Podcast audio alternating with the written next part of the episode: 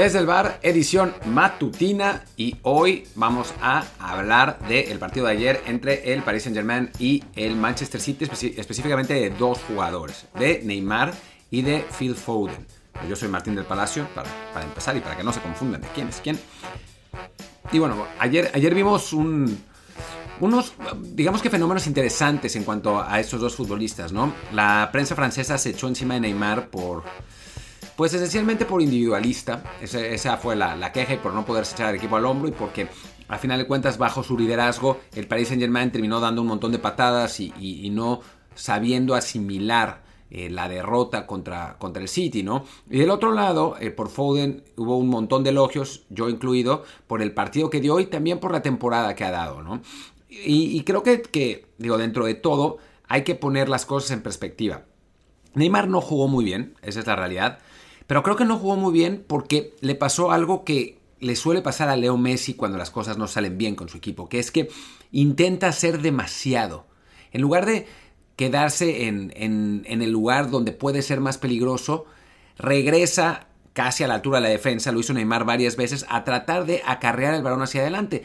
Y su estrategia, porque es lo que le sale naturalmente, es tratar de driblar a los jugadores que se le pongan enfrente. Pero obviamente no es lo mismo tener mano a mano a dos o tres rivales que enfrentar a un bloque compacto como el que tenía el Manchester City, que además Guardiola fue más defensivo de lo normal, de 8 o 9 jugadores, pues Neymar no iba, no iba, a avanzar jamás, ¿no? Y eso le pasa a Messi, y creo que tiene que ver más que con, que con jugar mal por sí mismo, con, un, con falta de criterio a la hora de, de, de entender cómo está la situación de un partido, ¿no? Y me parece que, que en ese sentido pues se dejan llevar por las emociones los, los futbolistas, le pasa a Messi, que es el mejor jugador de la historia para mí, pero se dejan llevar por las emociones, sienten que sus, que sus compañeros no están a la altura y tratan ellos de resolverlo todo. Y así se pone muy complicada la cosa, ¿no? Es, es, muy difícil.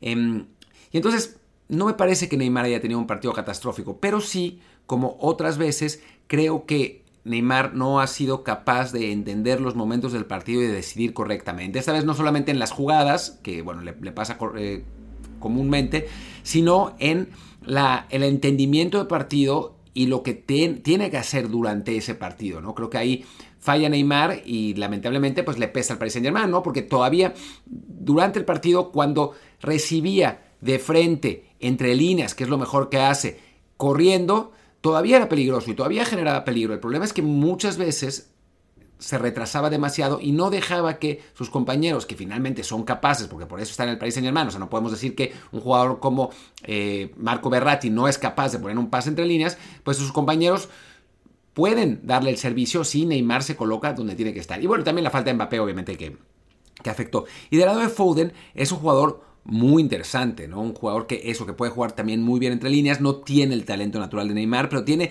un entendimiento del juego que lo hace ser realmente muy, muy efectivo, ¿no? En, todos sentidos. No, no es un gran goleador, pero tiene gol. Es un gran pasador, tiene gran visión de campo, sabe dónde, dónde colocarse. Es un futbolista que, que vale la pena seguir, que ya desde el Mundial Sub-17, que ganó Inglaterra, ya era alucinante. Con Jadon Sancho, era la, la gran pareja de esa, de selección inglesa y que ahora está madurando muchísimo con Pep Guardiola, que lo está transformando en una especie de Iniesta. Esa es para mí la, la comparación más fácil. Es quizá un poco más vertical que Iniesta, pero también tiene esa, esa capacidad de em, eso de meterse entre líneas, también de poner el pase entre líneas cuando es necesario, de pisar área, de regresar cuando, cuando se necesita, en una formación distinta a la que jugaba el, Barça, que jugaba 4-3-3 y, que, en el que Iniesta partía desde más atrás. Foden sale de más adelante, pero es un jugador muy completo y muy bueno y al que, al que vale la pena seguir, pero también no hay que caer todavía en la exageración, no es por ejemplo mejor jugador que Neymar, pero es una pieza complementaria en un esquema buenísimo y puede terminar siendo la pieza principal en, casi cualquier equipo. ¿no? En este momento en el City es sin duda Kevin De Bruyne, otro jugador de características, pues eh, dentro de todo similares a las, de Foden, pero más avanzado en su proceso, mucho más, un jugador de 28 años. Eh, pero, pero Foden, que tiene 20, está por ahí está en ese camino, ¿no? Creo que va a ser muy interesante la discusión de quién va a ser el mejor jugador del mundo entre él, em, eh, Haaland, por supuesto, Mbappé, Mason Mount también es buenísimo. Em, hay, varios, varios futbolistas que, pueden sumarse a esa, a esa conversación. Una conversación en la que pues ya parece que no va a aparecer Neymar. Por más que si anda bien quizás sea el mejor jugador del mundo en este momento, ¿no? Junto con Messi, pero me parece que el salto generacional fue demasiado y ya la... O sea, como Messi y Cristiano nunca se retiraron, cuando uno podría pensar que lo habían hecho, nunca declinaron cuando uno pensaba que, lo habían hecho, em, pues ya a la generación de Neymar pues ya se la saltaron en la discusión del mejor del mundo y ahora toca la generación de los que tienen 20-21 que viene muy fuerte, ¿no? Mbappé, Haaland, eh, Sancho, Mount, eh, un montón de ingleses, ¿eh? Em, y bueno, Foden, por supuesto. Así que pues ahí está, esa es la, la, reflexión del día de hoy. Muchas gracias por escucharnos. Ya eh, platicaremos de, el, bueno, de los dos partidos de Champions en, Desde el Bar el día, el día de hoy en la noche. Y pues, pues nada, muchísimas gracias. Yo soy Martín del Palacio, mi Twitter es arroba martindelp y el del podcast es desde el bar desde el bar bueno, nos vemos ahora que hagamos el siguiente episodio completo. Chao, chao.